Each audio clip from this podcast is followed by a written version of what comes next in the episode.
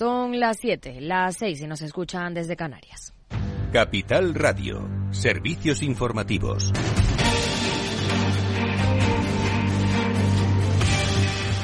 ¿Qué tal? Muy buenas tardes. El Consejo de Ministros aprueba la prórroga de medidas anticrisis. Se mantiene la bonificación al transporte público y la rebaja del IVA de los alimentos básicos hasta el 31 de diciembre. Hacienda calcula que los hogares se ahorrarán 1.320 millones de euros en el ejercicio de 2023 por esta medida. También se prorroga la rebaja de 10 céntimos el litro para el gasóleo de los transportistas hasta septiembre. A partir de ese mes y hasta final de año, la rebaja pasará a ser de 5 céntimos por litro. Unas medidas efectivas para impulsar la economía, según la vicepresidenta económica Nadia Calviño.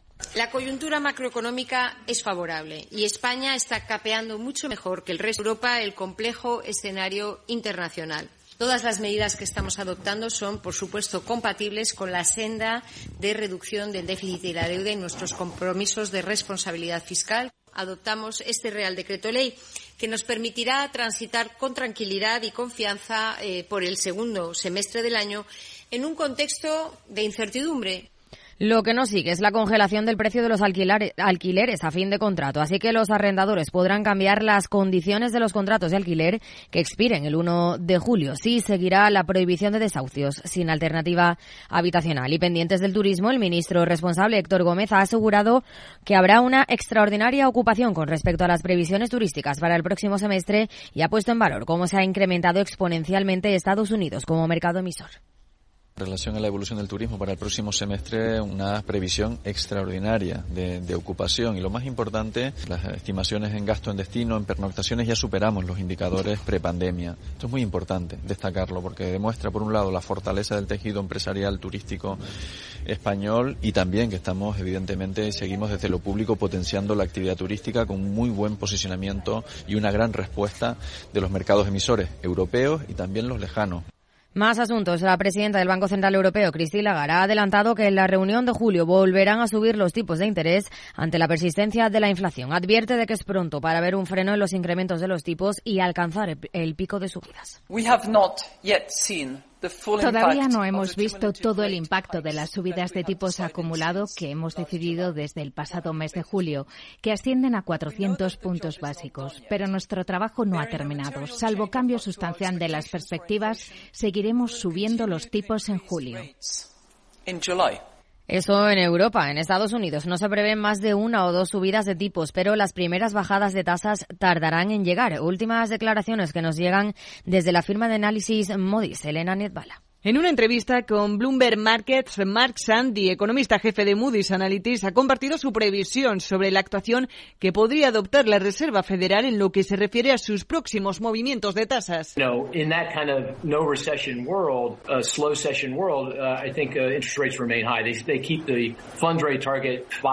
Ya sea en un escenario no recesivo o de recesión leve, el economista jefe de Moody's Analytics cree que los tipos permanecerán elevados durante un tiempo en Estados Unidos en el en torno del 5%. Es más, dice que puede llevar cierto tiempo que se empiecen a producir estas bajadas eh, también el próximo año. En concreto, señala que solo sucederán cuando la Fed vea signos evidentes de que la inflación alcanza su objetivo deseado. No obstante, para Zandi, lo que está ocurriendo en el mercado inmobiliario ya empezaría a ser eh, suficiente para que la inflación vuelva a ser algo con lo que la Reserva Federal deba sentirse cómoda. Gracias, Elena. Y a las 8 el balance con Federico que, eh, Quevedo. Iba a juntar Quevedo con qué tal. Hasta las 10 de la noche el balance, efectivamente, sí. Tenemos, hoy tenemos eh, Transforma España con Eduardo Serra. Hablaremos de vivienda con de la mano de Jorge Pérez de Leza, el CEO Metro Acesa, y José Ignacio Morales, el CEO de Vía Celere, Y luego economía. Hoy hasta los martes, mucha economía en el balance. Pues a las 8 aquí en Capital Radio. Claves del mercado.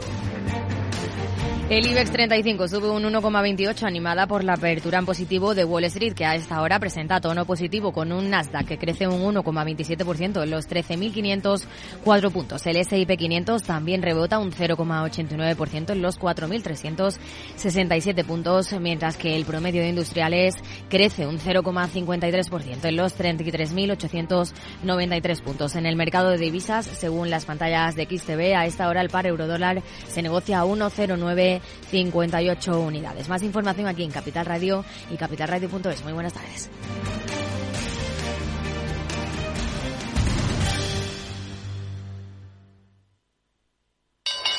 ¿Te interesa la bolsa? Compra y vende acciones o ETF sin comisiones hasta 100.000 euros al mes. ¿Has oído bien? Sin comisiones. Más de 550.000 clientes ya confían en XTB. Abre tu cuenta totalmente online. Un broker, muchas posibilidades. XTB.com. A partir de 100.000 euros al mes, comisión del 0,2%, mínimo 10 euros. Invertir implica riesgos. Si quieres conocer mejor las empresas con las que trabajas, empieza por Informa. Compruébalo con tres informes gratis, el nuestro para que nos conozcas más y los dos que tú elijas para tu negocio. Solicítalos ya en Informa.es. Informa, líder en información empresarial.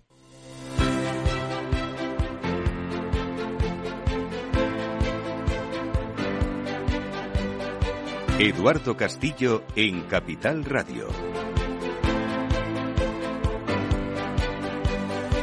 Bueno, ¿qué tal? Muy buenas tardes y bienvenidos a esta tercera mesa en el Día de la Gestión del Cambio, organizado por el Instituto de la Gestión del Cambio. Hoy, desde esta mañana, venimos hablando de gestión del cambio. Lo hacemos gracias a quienes han sido pioneros en la profesionalización de esta actividad, de esta oportunidad que tienen las empresas, que es gestionar de una manera eh, ordenada, profesionalizada y certificada los cambios dentro de las organizaciones. Esta mañana hemos estado hablando del eh, papel de los líderes en esa transformación y, sobre todo, de la propia implicación de los órganos de gobierno en los proyectos de gestión del cambio de las organizaciones. Se han dado muchísimas ideas con la ayuda de Amanda Palazón, que me acompaña nuevamente en esta mesa. Amanda, ¿cómo estás? Buenas tardes. Hola, buenas tardes. Se han dado muchas ideas sobre cuál es la mejor, eh, digamos, herramienta o cuáles son, deberían ser las herramientas que deben disponer los equipos, los líderes, los gobernantes de las organizaciones para gestionar los cambios. Y de herramientas es de lo que vamos a hablar en esta tercera mesa, aquí en eh, la hora de nuestro After Work, porque de herramientas y métodos hay que mm, eh, no solo implementar, sino sobre todo conocer,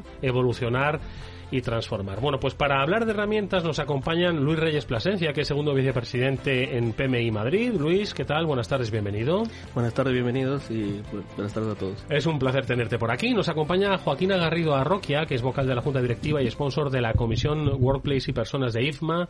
Joaquina, ¿qué tal? Buenas tardes, Hola, bienvenida. buenas tardes, encantada de estar aquí. Está con nosotros Lola Molera, que es consejera técnica en la Subdirección General de Agentes de Movilidad del Ayuntamiento de Madrid. Lola, buenas tardes, bienvenida. Buenas tardes, muchas gracias. Y nos cierra esta mesa eh, nos acompaña Almudena Sierra, que es responsable de la Escuela de Transformación y Gestión del Cambio del Campus Santa Lucía. Almudena, buenas tardes. Hola, buenas tardes. Muchas bueno, gracias. Siempre le pido un placer que estés con nosotros. Siempre le pido a Amanda que nos introduzca un poco la mesa. Esta mañana se ha hablado de herramientas, de metodología, de personas, humanización, es decir, de los objetivos diría yo hasta de carácter emocional y cultural, ¿no? Que tienen que tener en cuenta las organizaciones a la hora de transformar, ¿no? Pues por proyectos. Sin embargo, esto sin herramientas y sin métodos ha quedado claro que no va a ninguna parte, sobre todo porque esto es lo que luego además nos va a permitir medir la eficacia, el éxito y la continuidad de los procesos de gestión, ¿verdad?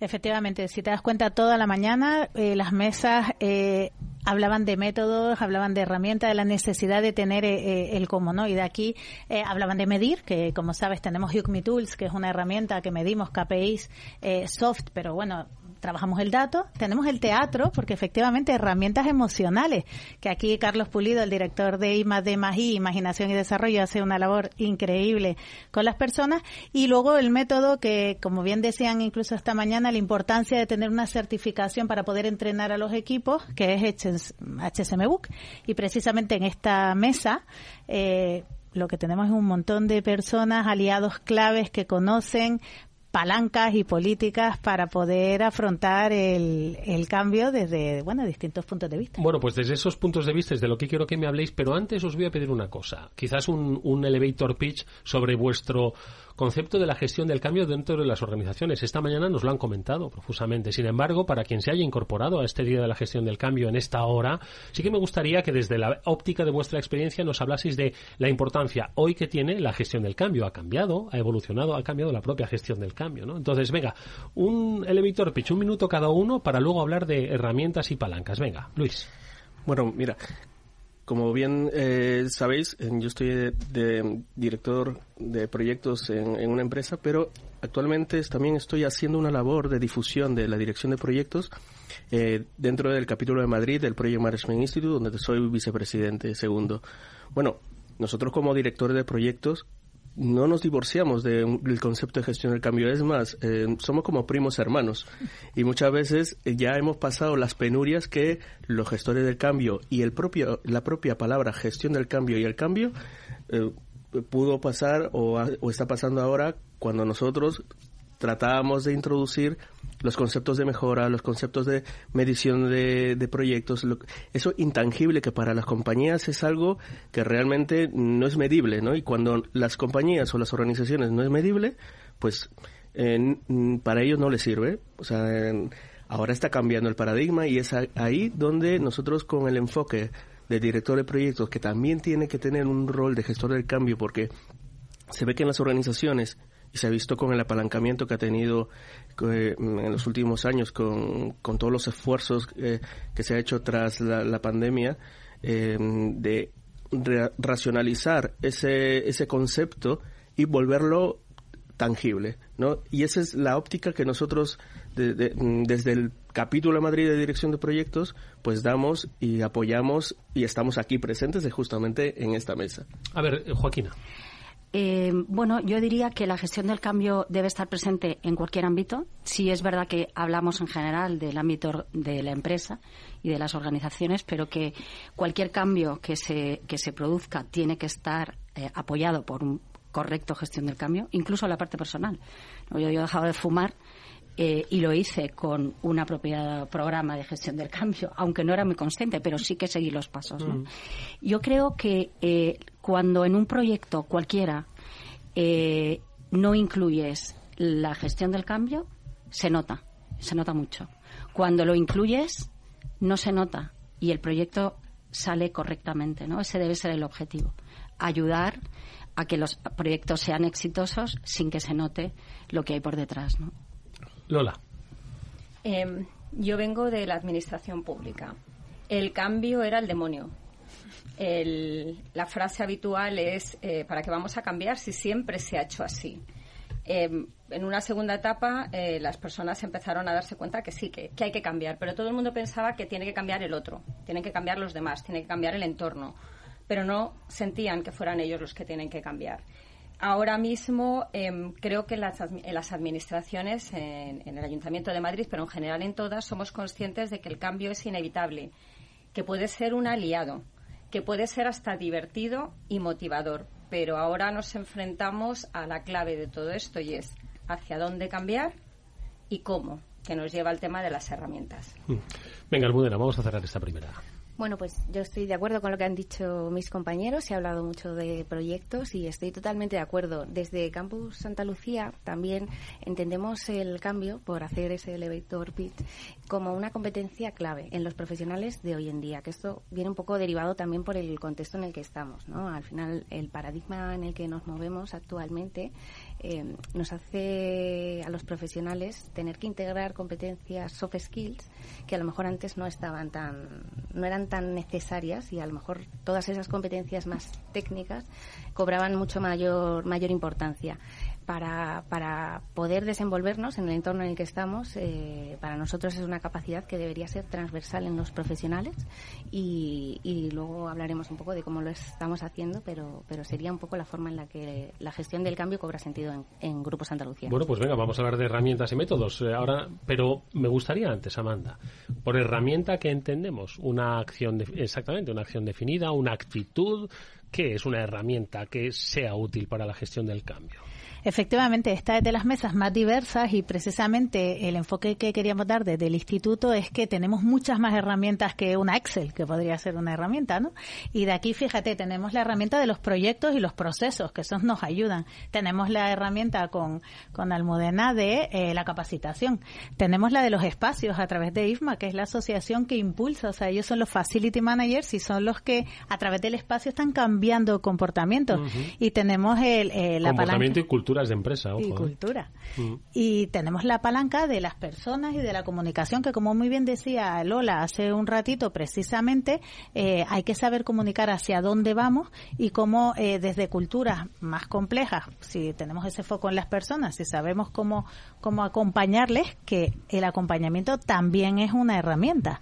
Aparte, de esta forma, si te das cuenta, salimos un poco de, de ese, de ese, mm, esa definición pequeña que herramienta es una Excel o es un Canva en un momento dado. No, no. Tenemos un montón de, de herramientas y luego tenemos el método Vox, que aquí tengo que hablar de él Por porque sin duda es el que el que nos ha ayudado a estar aquí, un aliado incondicional que nos que lo que ha hecho es estructurarnos, darnos un lenguaje, darnos herramientas concretas para poder unificar pues pues una forma de hacer, ¿no? Entonces ahí te das cuenta cómo todo esto es importante y cómo todos los Mm. puntos de vista y todo lo que tenemos.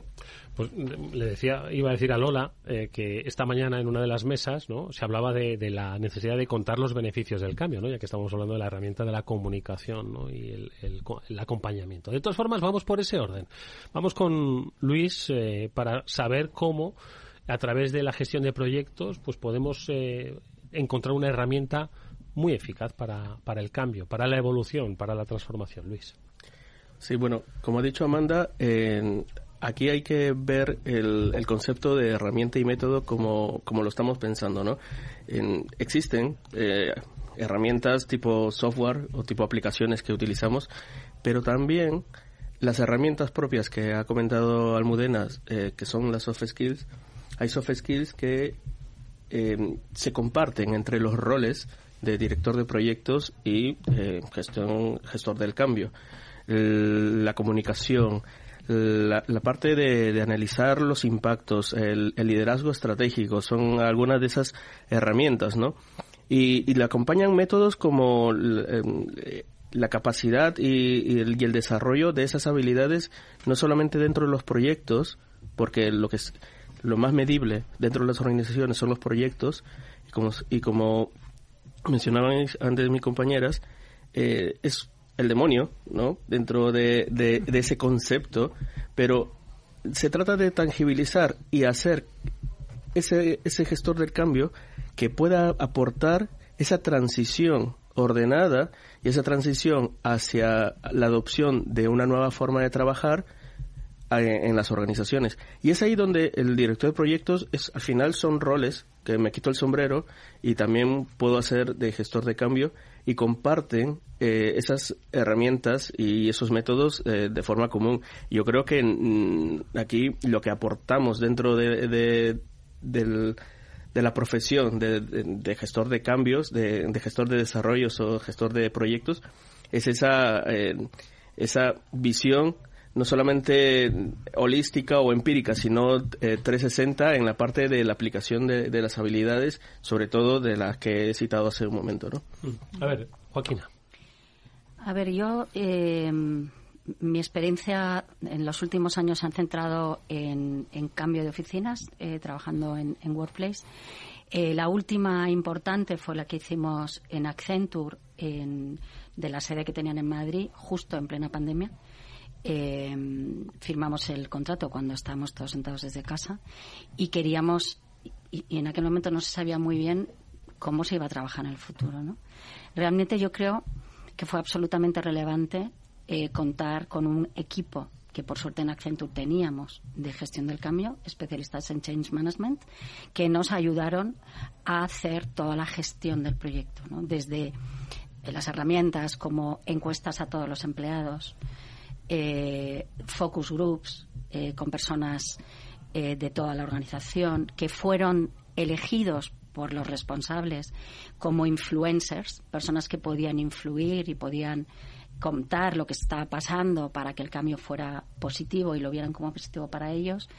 O sea, al final eh, mm, cambiamos, se cambió radicalmente la forma en la que la gente trabajaba eh, en Accenture y fue un éxito. Fue un éxito porque aparte de que las oficinas pueden ser más chulas, menos chulas, eh, más bonitas o más feas, participaron todos los equipos y, y, fueron parte del proyecto. Es un éxito. Las oficinas de Accenture están al 100% de, lunes, de martes a, a jueves y un 60% lunes-viernes. Un éxito.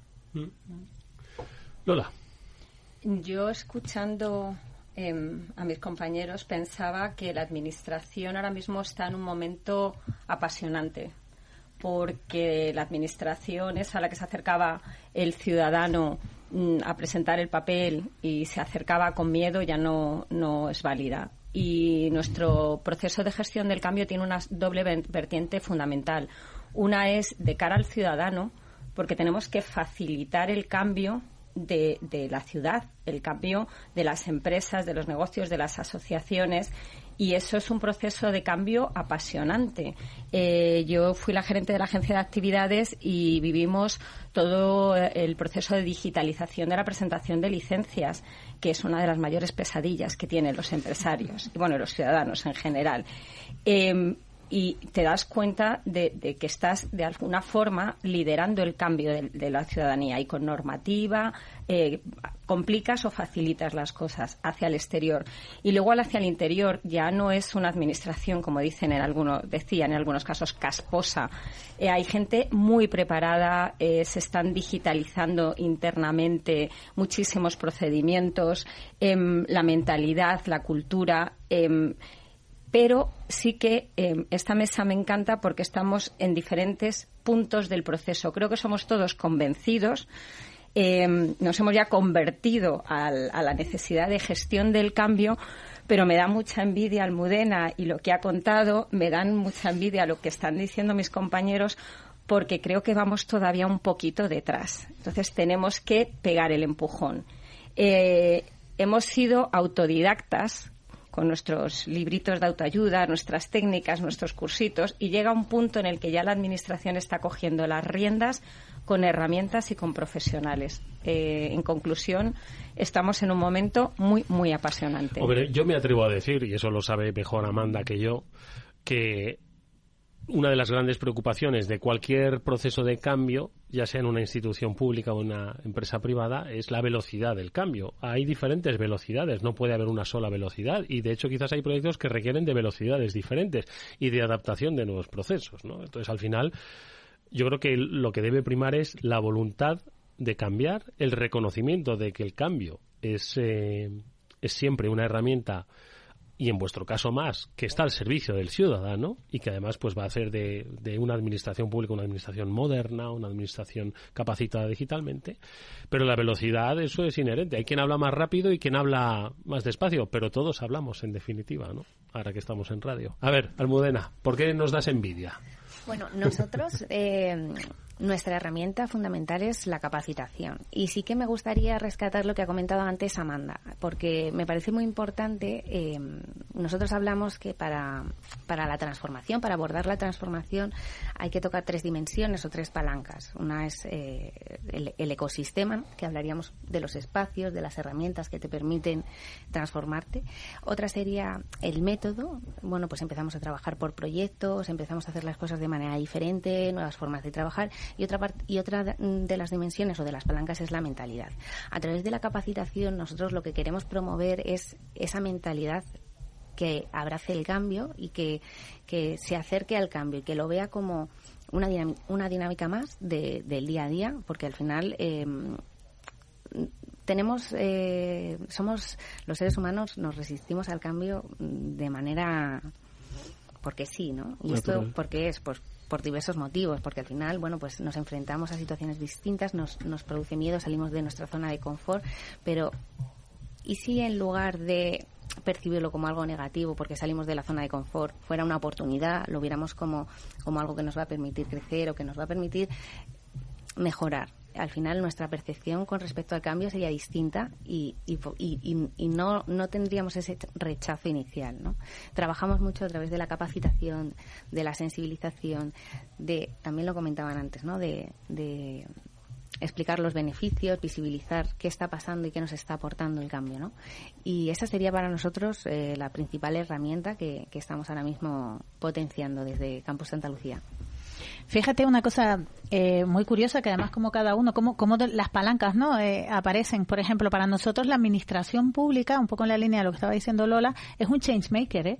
O sea, al final ellos eh, ahora mismo son, son los que van a de alguna forma están impulsando ese proceso de cambio, porque al final ellos tienen la capacidad altísima de contratación de, de distintos servicios si se van hacia, antes hablábamos de la compra, comprar eh, ese, esos eh, stakeholders y esas organizaciones que son más modernas van a modernizar y ellos están consiguiendo impulsar el cambio dentro de la sociedad y eso es eh, fundamental. Sin duda la capacitación, o sea, para nosotros mm, hay una ventaja, no sé cómo lo verá Almudena, pero hay una ventaja clara que es cuando tienes a la gente en sala, pues te escuchan y además en sala te, te cuentan cosas, ¿no? Eh, y eso hace también que podamos integrar la realidad de las personas en el día a día para no estar siempre en entornos como un poco ficticios o enlatados, sino, oye, en este sitio concreto tengo este tema concreto y eh, lo voy a aprovechar y voy a irme a, localizar eh, cómo solucionar esto que es el punto de dolor que en ese momento tienen las personas, con lo cual ahí se sienten escuchadas, con lo cual ahí sienten que son partes, que antes también eh, lo decía muy bien Joaquina, no sé, forman parte de ese, de ese proceso de cambio. No, no, ya tenéis la palabra. Os iba a preguntar yo precisamente sobre las resistencias y cómo creéis, porque siempre se encuentran resistencias, ¿no? Pero bueno, en cualquier caso, reflexiones a propósito de lo que decía eh, Amanda. Venga, Almudena y Luis creo que también. Sí, eh, sobre lo que comentaba Amanda, mm, por, contar un detalle ¿no? de, que, de qué estamos haciendo y que va muy en la línea de, de lo que estaba comentando de, involucrar ¿no? a, los, a los protagonistas. En, en una de las acciones que, ponemos en marcha con los jefes de proyecto, donde les capacitamos en nuestra metodología de gestión del cambio, involucramos a, a diferentes equipos que, que, forman parte ¿no? y, que nos, y que van a ayudar a esa gestión del cambio. Eh, y les invitamos a las sesiones, por lo que dices, porque al final en esas sesiones surgen dudas, surgen eh, necesidades eh, y, se genera al final un, un entorno y un ecosistema donde colaboramos con la TMO, que es la oficina que gestiona los proyectos en, el grupo, y con el departamento de, de comunicación. Porque que ellos estén ahí por un lado, a los jefes de proyecto les ayuda a, a, ver que la organización está cerca y que lo que están haciendo es importante, y por otro lado, a los equipos, tanto al equipo de comunicación como a la TMO, como, como al equipo, al propio equipo de gestión del cambio, nos ayuda a saber y a tomar el pulso de qué está pasando, ¿no? Y, qué cambios eh, están teniendo, o qué proyectos están teniendo más dificultades, o qué barreras se están encontrando, qué resistencias se están encontrando. Y eso eh, nos parece que, que, quería comentarlo porque venía muy al hilo y, y nos parece que es una buena práctica involucrar a aquellos equipos y a aquellos actores ¿no? que participan y que impulsan también la gestión del cambio. Que la gestión del cambio no se impulsa solo desde, desde un único lugar. Sí, de hecho la TMO podríamos decir también que es una gran herramienta de gestión del cambio, ¿no? Los primos hermanos. Sí, totalmente. Sí, bueno, y, en relación a lo que estabais comentando, yo quería contar también que en el 2019 el Project Management Institute cumplió 50 años. En esos 50 años se vio que éramos vistos como los típicos encorsetados de corbata y los antiguos metodológicos. No se estaba eh, adaptando al cambio la organización. Y es a partir del 2019 donde se da una transformación. Y no solamente los colores bonitos, porque ha cambiado el logo, es mucho más dinámico, mucho más flexible, que, que muestra toda esta adaptabilidad al cambio y todo, toda esta corriente, no solamente es colores, no solamente es marketing, sino que también es un cambio más profundo, ¿no? las propias personas o los propios socios también cambian. También ha habido agentes de eh, que impulsan el cambio. Han habido muchas personas que han rechazado el cambio y eso se ha tenido que gestionar. Lo que sí, en ese caso, mm, hubiera venido de perlas tener gestores de cambio en, ahí metidos en el proyecto, porque, bueno, esto fue eh, un, una ida y vuelta de, eh, de la acción de, de, transformar la organización. Localmente en Madrid, eh, este año cumplimos 20 años. no somos la misma organización que cuando se fundó en el 2003. Ha, ha variado muchísimo. Pero también estamos en constante cambio, porque dice una frase, una cita, que lo único constante en la vida es el cambio. ¿no? Y lo, lo, vimos, lo vivimos el día a día. O sea, podemos planificar todo nuestro día a día, no solamente los proyectos, también nuestra vida profesional y personal, pero luego los picos y los valles pues están ahí presentes y es, hay que saber actuar. Y ahí es donde entra las herramientas y los métodos. Y yo creo que eso se extrapola no solamente a las organizaciones, sino también a, las personas. Eh, o sea, ahí la principal herramienta y método, sobre todo herramienta para gestionar el cambio, es la certificación esta de, del HSM Book. Yo lo veo necesario para, para implementar o tener en cuenta qué es lo que se tiene que tener. Esto es como un libro de recetas. Croquetas, hay muchas recetas de croquetas, pero luego eh, cada gestor del cambio tendrá que saber eh, qué mínimo tendrá que utilizar para hacer croquetas. Luego que si le quiere meter espinaca o le quiere meter cocido otra cosa, ya es tu sazón. Pero la base es una herramienta como lo que ofrece el Instituto del Cambio. Joaquina, que... Yo, yo solamente quería comentar algo que nos ha dicho hasta ahora que me parece súper relevante y que tiene que ver con eh, el apoyo y la involucración absoluta de, los que están arriba. O sea que yo, he visto programas eh, y proyectos en los que los directivos decían sí, pero a mí no. ¿no? O sea, yo sí, eh, el cambio para todos, pero yo que soy el líder, no. Entonces, no, realmente el cambio funciona si los líderes, los que están arriba del todo, apoyan ese cambio. Si no, será seguramente un desastre, ¿no? No, no, no, no se hará bien. Lola. Yo he enganchado la palabra que has dicho tú, resistencia. Y en eso yo creo que en todas las organizaciones, pero la administración ahí sí que tenemos, somos líderes a veces. Em, cualquier cambio da muchísimo miedo. Hay personas que eh, se ponen a la defensiva, pero realmente lo que tienen es un miedo visceral al cambio. Aparte, em, tenemos el, el, problema de la queja. Vivir en la queja es comodísimo.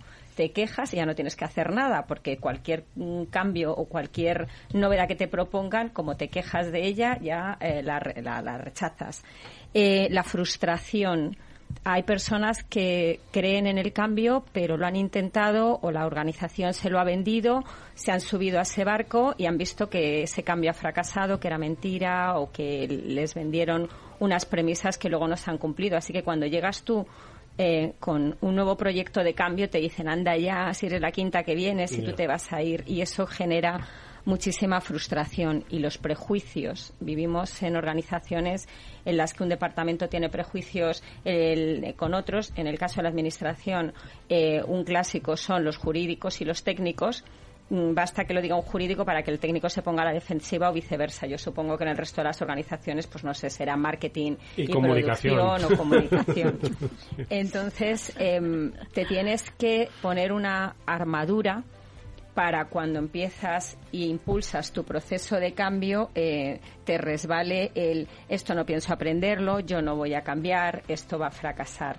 Y cuando entras en ese proceso, yo creo que una de las eh, cuestiones más importantes es ser consciente de esa resistencia.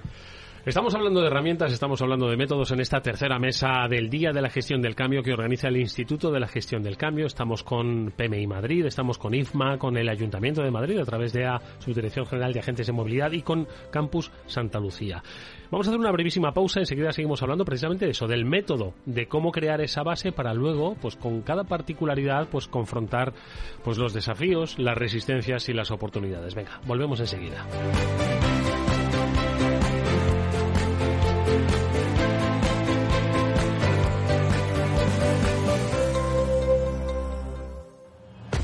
Un consejo, si inviertes en bolsa, esto te interesa. XTB, tu broker con más de 15 años en España, tiene la mejor tarifa del mercado para comprar y vender acciones y ETFs. No pagues comisiones hasta 100.000 euros al mes si inviertes en bolsa o quieres empezar más sencillo y posible. Entras en xtb.es, abres una cuenta online y en menos de 5 minutos compra y vende acciones sin comisiones. Además, con atención al cliente las 24 horas al día. ¿Qué estás esperando? Miles de clientes ya confían en xtb.es. Un broker, muchas posibilidades. A partir de 100.000 euros al mes, la comisión es del 0,2%, mínimo 10 euros, invertir implica riesgos.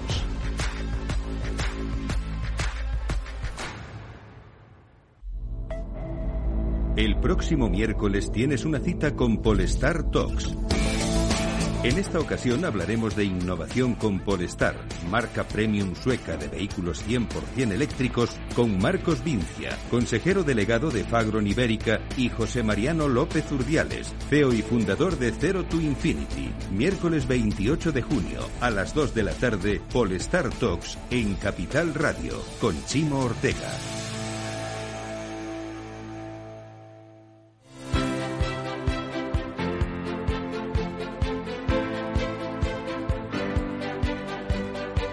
Eduardo Castillo en Capital Radio.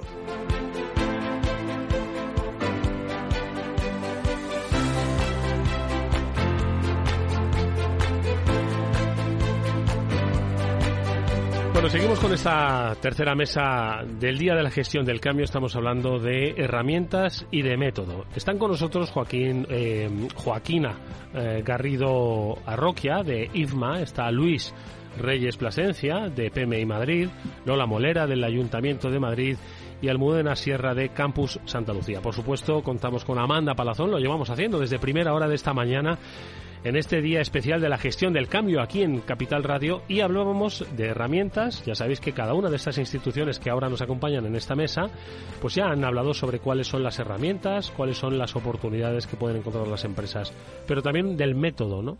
Y el método es un poco lo que unifica, yo creo, Amanda. Hablemos de método, ¿no? Y luego ya de las variaciones, ¿no? Que tiene el método. Pues sí, efectivamente. Y antes quería yo retomar también el tema de las resistencias. Es decir, eh, nosotros efectivamente siempre hablamos de, de, lo importante que es, pues dos cosas. Lo que llamamos la costilla del cambio, que son resistencias, impactos y barreras.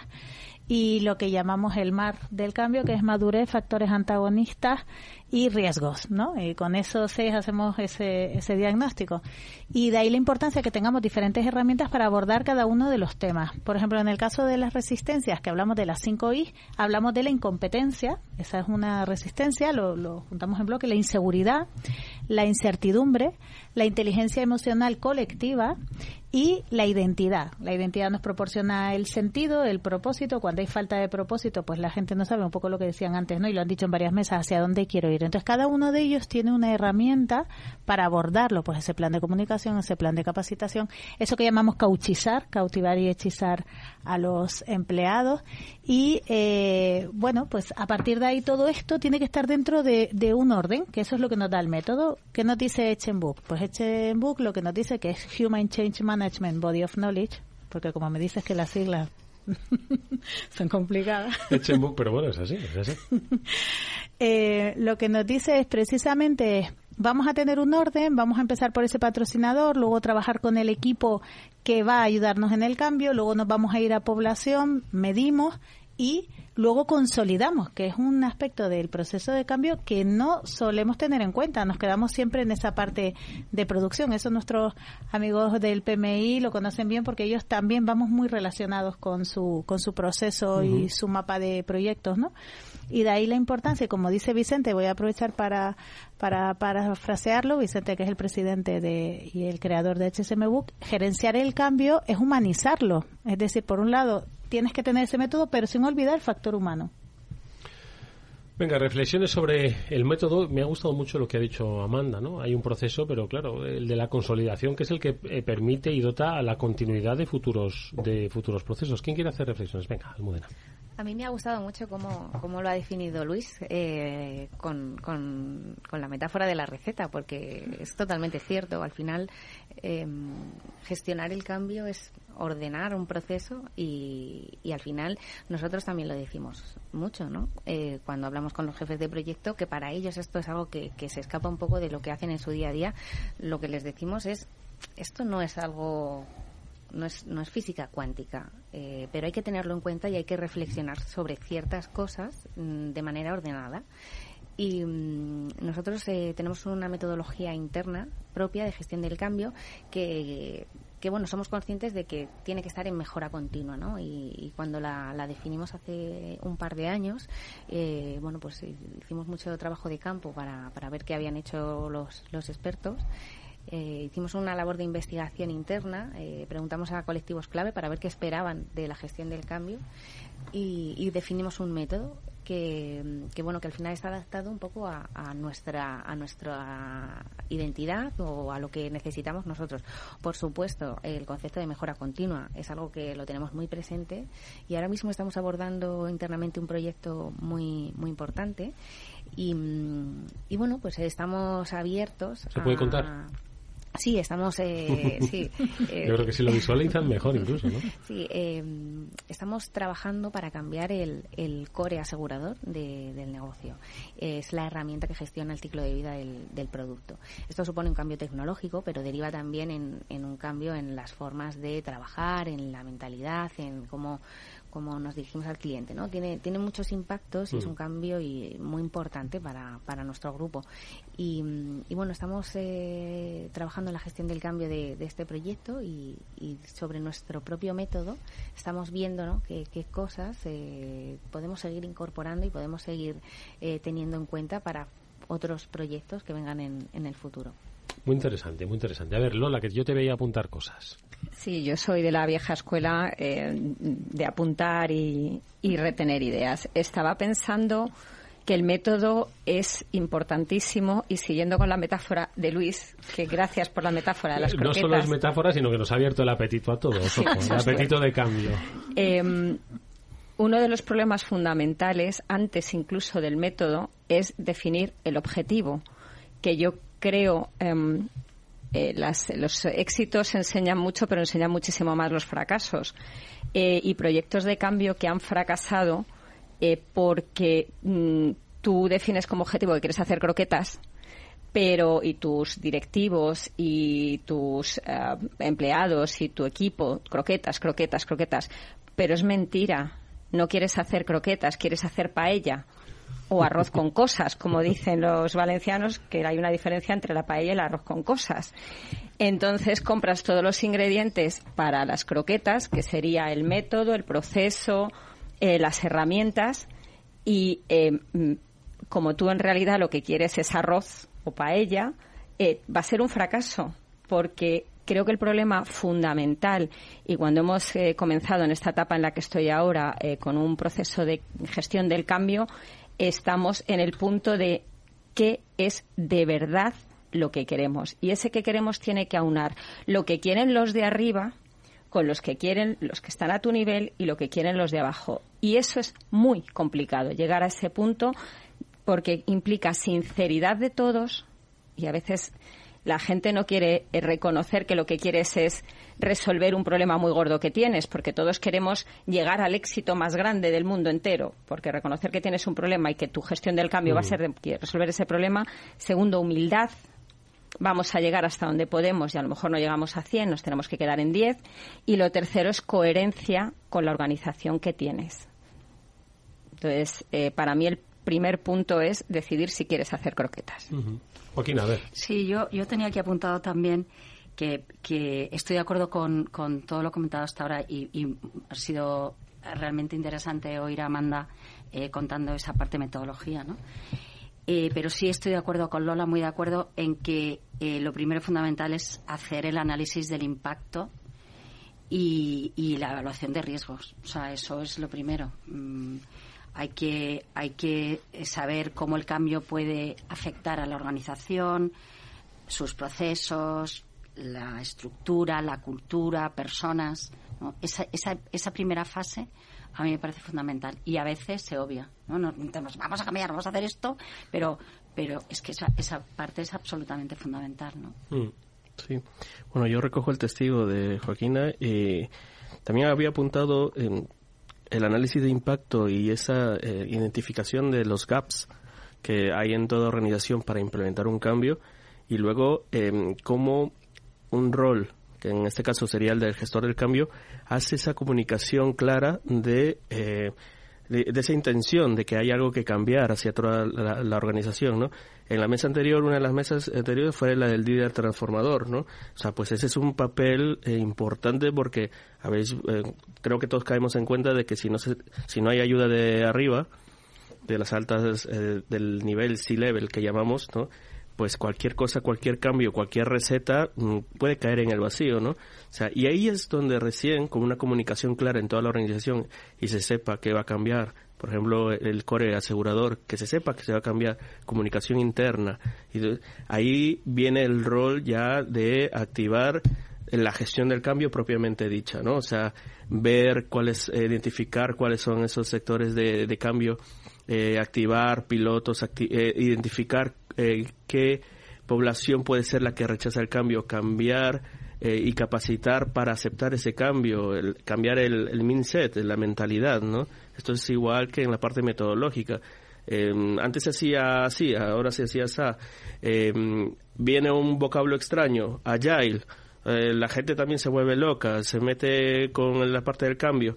Y, y bueno, y luego de eso nos olvidamos una parte importante que era es la de gestionar eh, o medir qué fue del cambio, o sea, eh, el rendimiento del cambio y hacerle seguimiento, porque muchas veces nos olvidamos como en los proyectos, ah, el project manager ese pues yo ya me dedico yo ya a otra he hecho cosa. esto y a otro- Claro. ¿cuál es el siguiente? no? Claro, pero no. nos olvidamos de que hay otros roles dentro del- de ese mundillo de proyectos, los gestores de programas o los gestores de portafolio, que se dedican a hacerle seguimiento a eso, porque ese proyecto usó recursos de la organización, tuvo su viabilidad, tuvo su flujo de caja, su, su TIR, su ROI, lo que sea, ¿vale?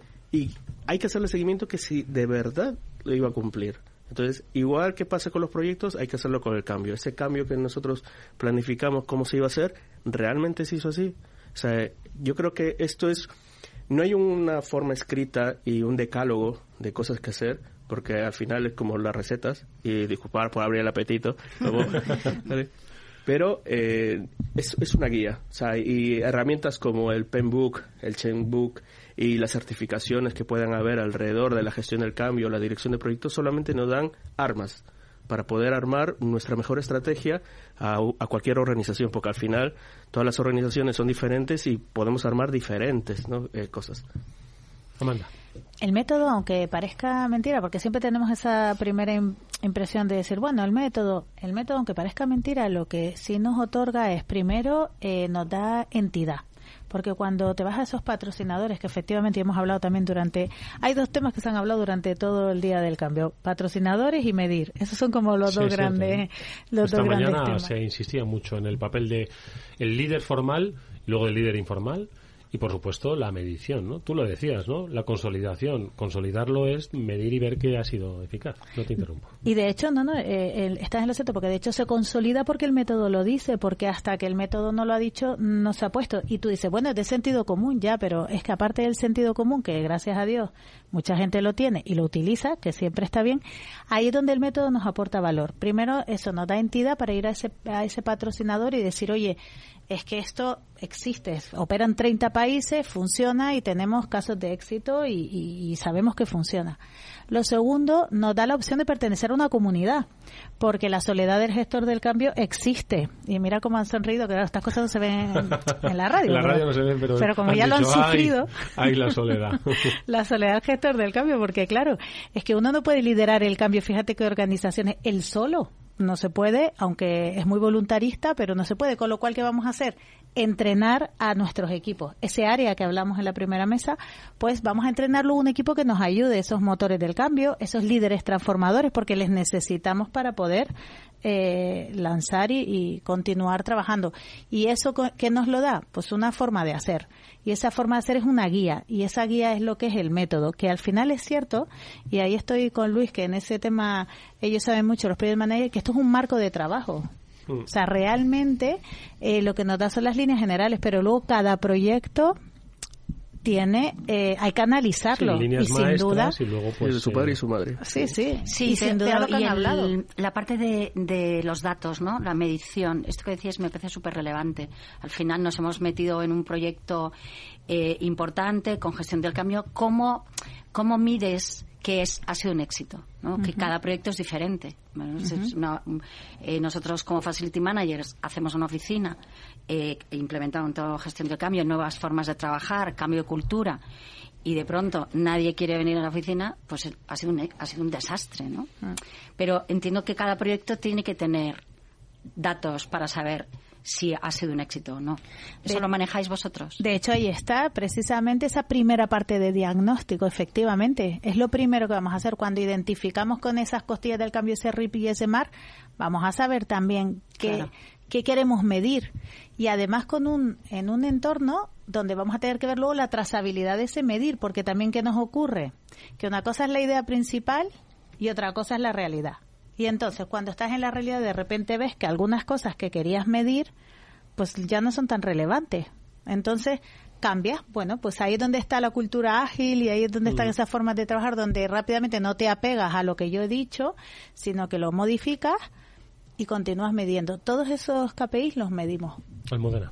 Sí, eh, sobre todo de, sobre lo que decía Joaquina, el, el medir te va a permitir saber si, si hay es exitoso el proyecto, pero también te va a permitir tener ese feedback para saber si la gestión del cambio, cómo se está, cómo se está adoptando este cambio, si hay que hacer algún reajuste, como decía Amanda, si hay que, si, si tenemos que seguir en esta línea porque se está adoptando y y oye, el cambio eh, está yendo bien o, o, si a lo mejor, bueno, pues, pues algo está fallando, ¿no? Entonces, la medición te va a permitir ya no solo saber el éxito del proyecto, sino también saber los siguientes pasos de esa gestión del cambio, porque la gestión del cambio no termina cuando el proyecto se lanza, ¿no? Sino que ahí todavía te queda camino, porque tienes que seguir trabajando para, para ver cómo se está adoptando el cambio.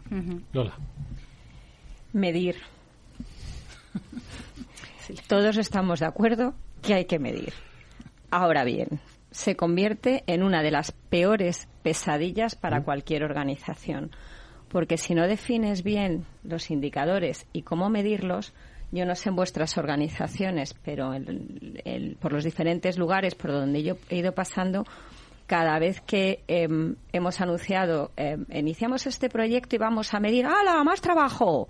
¿Qué es lo que, eh, además de hacer lo mío, voy a tener que ponerme a contar eh, expedientes o horas de formación o actuaciones en calle o X? Eh, y se produce un rechazo brutal porque las personas a veces no ven la utilidad de lo que están midiendo y solo ven la carga extra de trabajo que les supone.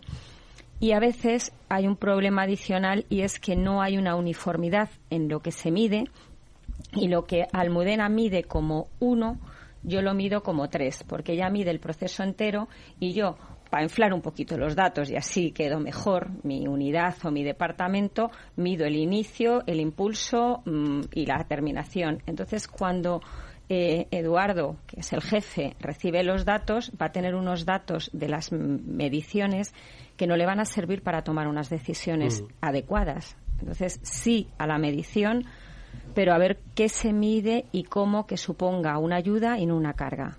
Amanda. Mira, algunos de los KPIs, porque estoy totalmente de acuerdo. De hecho, cuando se habla de las herramientas, hay una frase de un agilista que dice, una orquesta no toca por los instrumentos, sino por las personas que tocan el instrumento. Es decir, el dato forma parte de algo que nos ayuda. Y fíjate cosas que medimos. Tristeza organizacional, la motivación, el nivel de credibilidad del proyecto, el nivel de resignación que tiene la población, el nivel de nostalgia, porque eso nos dice lo que es el apego, el nivel de confianza que hay en los líderes y en la percepción que tienen las personas con respecto a ese. O sea, ahí sí que vamos a ir mucho a la medición de las personas, a esa, ese people analytic, no tanto a, a la medición de proyecto. Almudena. Sí, aquí como estamos en, en, este foro donde estamos compartiendo, sí que me gustaría eh, comentarle a Lola qué tres indicadores utilizamos nosotros para medir el impacto del cambio. Hablamos de, de indicadores de proceso. estamos tomando todos, estamos tomando todos Hablamos de indicadores de proceso cuando definimos, tiene, tenemos que formar, tenemos que comunicar cuánto tenemos, ¿vale? Luego medimos si eso ha ocurrido o no, eso sería, bueno, pues del proceso que hemos definido, ha ocurrido o no ha ocurrido. Hablamos de indicadores de resultado, hemos comunicado y qué impacto ha tenido esto, ¿no? Eh, lo, lo, ha visto la gente, eh, ha reaccionado ante esta comunicación y luego hablamos de indicador de percepción y aquí entran otro tipo de, acciones como pueden ser pues, eh, encuestas, focus group, entrevistas para conocer la percepción. Tú has podido ver una comunicación, pero ¿qué percibes de esa comunicación? Bueno, nos manejamos entre esos tres indicadores para ver, para, para conocer y tener ese feedback de cómo se está, cómo se está adoptando el, el cambio. ¿Me admitís en el campus? no, lo que está claro y es que eh, la gestión del cambio requiere una capacitación.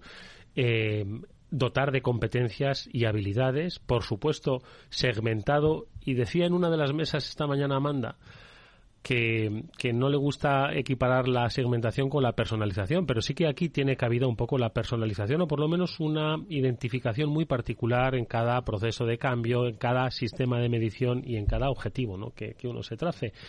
Y yo creo que, en fin, la, importancia sobre todo de, que ha quedado clara, que es dotar de profesionalización a través de la figura del gestor del cambio, a través de los equipos que acompañan a esa figura del gestor del cambio y, por supuesto, las herramientas que nos ayudan a llevarlo a cabo y a medirlo. Efectivamente, y no olvidar que cada proceso tiene entidad propia. Bueno, pues hoy la entidad propia nos la han traído nuestros invitados a esta tercera mesa del Día de la Gestión del Cambio, que han sido Luis Reyes Plasencia, segundo vicepresidente de PMI Madrid. Luis, muchas gracias, mucha suerte para el futuro. Muchas gracias a todos y muchas gracias por estar aquí. Y también a Joaquina Garrido Arroquia, que es vocal de la Junta Directiva y sponsor de la Comisión de Workplace y Personas de IFMA. Joaquina, gracias por tu participación en este día especial.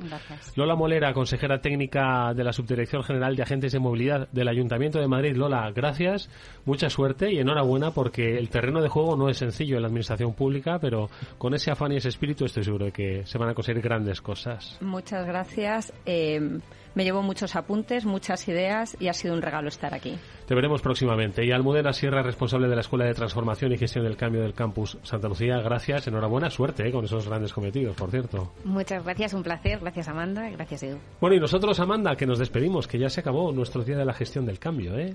Bueno, es un día que no va a terminar, porque, ojo, todos estos contenidos los vais a tener, por supuesto, en redes sociales, en la página de Capital Radio y en las redes y página del Instituto de la Gestión del Cambio. Pero bueno, ha sido interesantísimo lo que hayan dejado sobre la mesa todos los que han participado. Pues sí, la verdad es que yo le quiero dar las gracias a todas las personas que nos han acompañado, todas las empresas que han dedicado su tiempo a transmitir su, su, su conocimiento. Y luego también quiero agradecer a Capital Radio que una vez más siempre apoya la gestión del cambio desde hace ya 11 años. Esta es la quinta ¿eh? edición. ¿eh?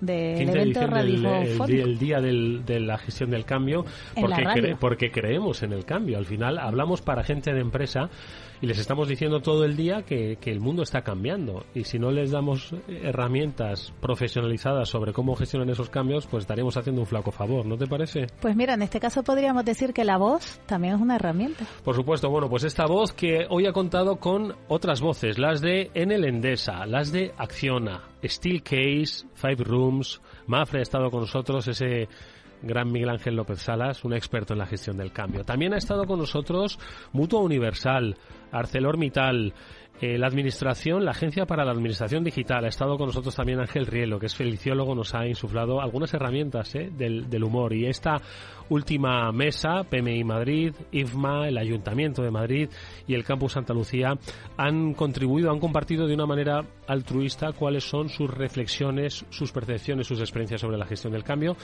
A todas ellas, a todas estas empresas, muchísimas gracias. Les deseamos toda la suerte del mundo y, como siempre, gracias, Amanda, por compartir con Capital Radio este día interesantísimo, apasionante y emocionante. Gracias, Eduardo. Siempre un placer. Venga, nos vamos. Volveremos próximamente con más gestión del cambio. Hasta entonces, cuidaros mucho. Adiós.